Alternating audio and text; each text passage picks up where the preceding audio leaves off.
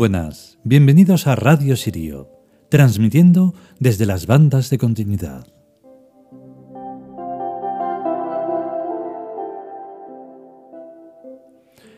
El capítulo de hoy, como otros tantos, también fue grabado hace tiempo. Lo que pasa es que en otras circunstancias y con otros métodos, y bueno, pues ahora que estamos eh, haciéndolo por orden cada capítulo, pues tiene que ir de nuevo. La música, pues es muy conocida, es el Adagio de Albinoni. Quien no la haya escuchado, pues siento decirlo, pero no ha escuchado música. Es uno de esos mm, grandes momentos de la historia sonora que además para este capítulo viene perfecto. Y además que me lo siempre que lo leo lo, lo escucho no porque lo ponga, sino porque lo escucho desde dentro del, del alma. Y bueno, pues no tengo nada que añadir porque está todo escrito, todo dicho y vamos a por el capítulo.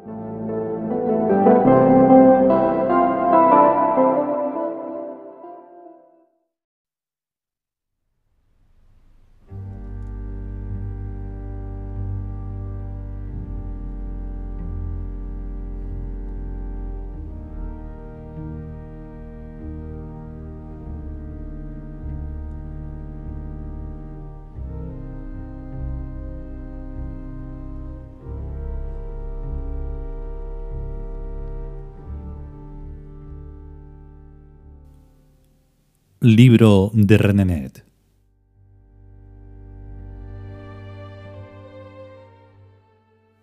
Décima entrega.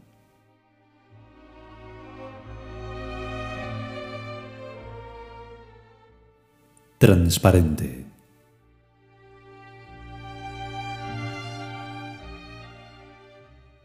No sé, amor.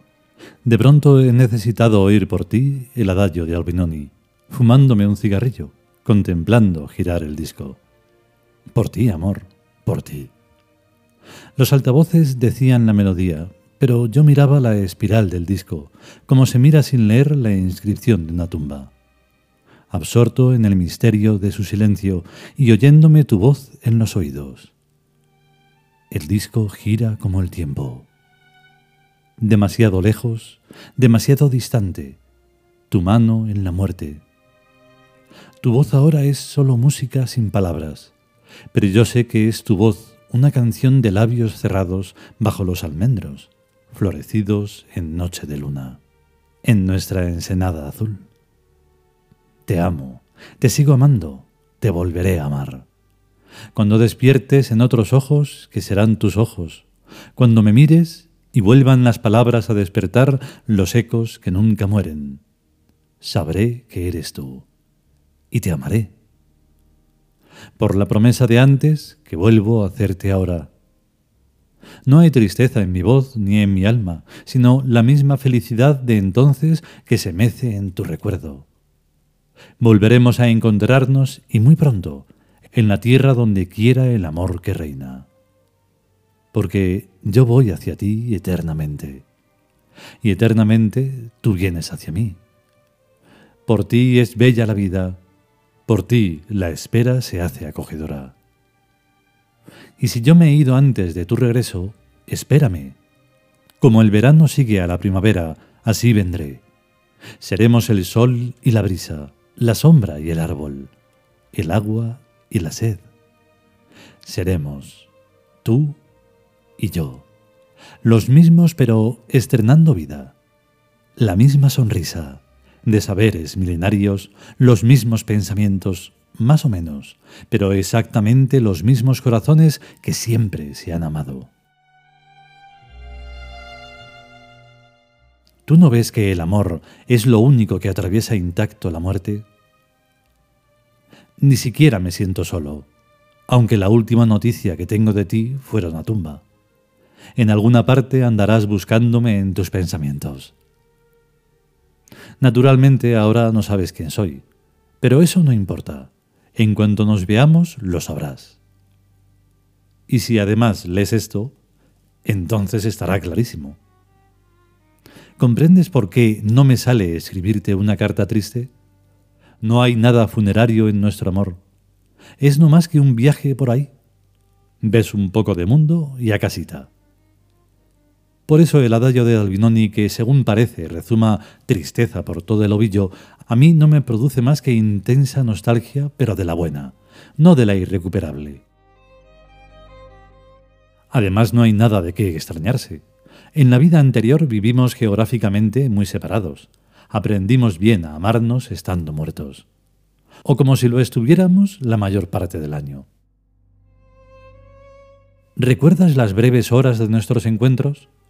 ¿O los pocos días de vernos a ratos y amarnos locamente? Fue hermoso. Yo le doy gracias a Isis por lo que me dio, sin ser ingrato de exigirle más. Fue perfecto.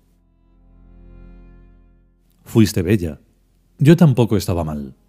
Pero ambos nos vimos siempre como somos, inmortales, en Egipto, en nuestra amada Tebas.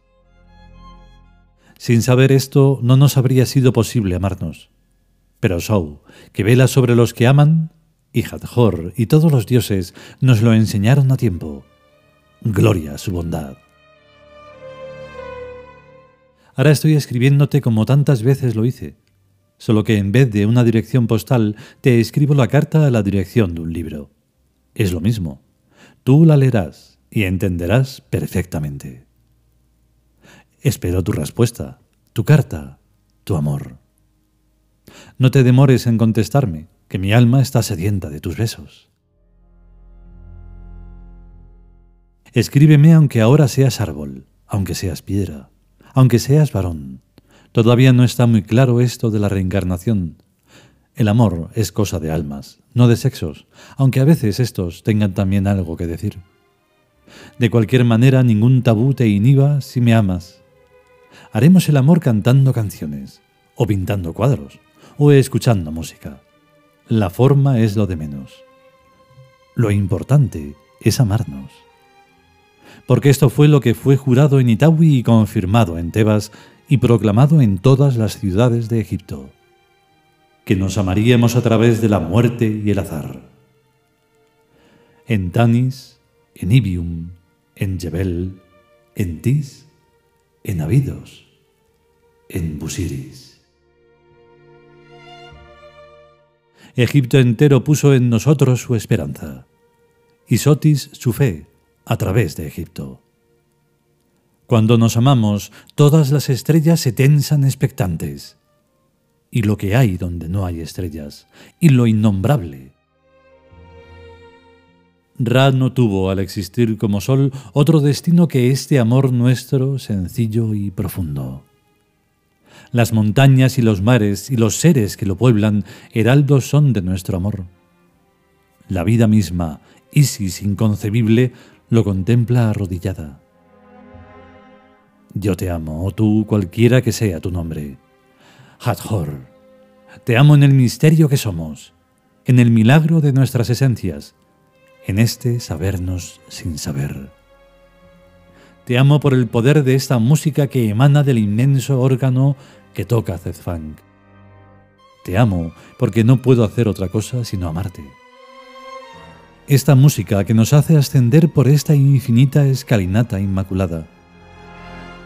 Mi dulce amada muerta y reencarnada, donde quiera que te halles mi espíritu te llega en el silencio. No oyes mi voz, pero todos los signos bellos que acarician tu vida llevan mi susurro, como tú has venido esta noche a mí en el adagio de Albinoni.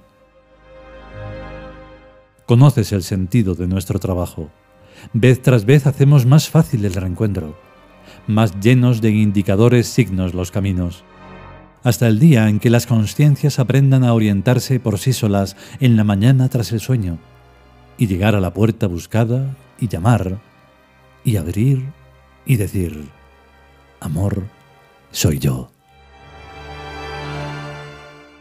Transparente es el espacio de las almas. Transparente es el tiempo de los espíritus solo aprender a oír un poco mejor en el silencio, solo aprender a ver un poco mejor en la infinita palabra del mundo. E incluso esto que parece ausencia se abrirá. Amor, Solo una intensa nostalgia gozosa por ti llena mis horas, una fuerza inexorable de abrir caminos para encontrarte. Latido a latido, vamos perforando las barreras. Tiéndeme tu mano. Te amo. Que el poder de Sotis venga. Que el tres rasgue su seda. Que el reino de los cielos invada la tierra. Porque necesito, amor, todos los destellos para hallarte. Camo.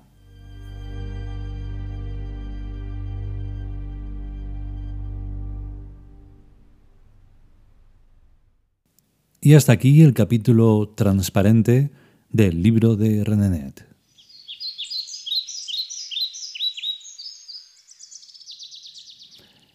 Claro, es una carta escrita para quien la recoja.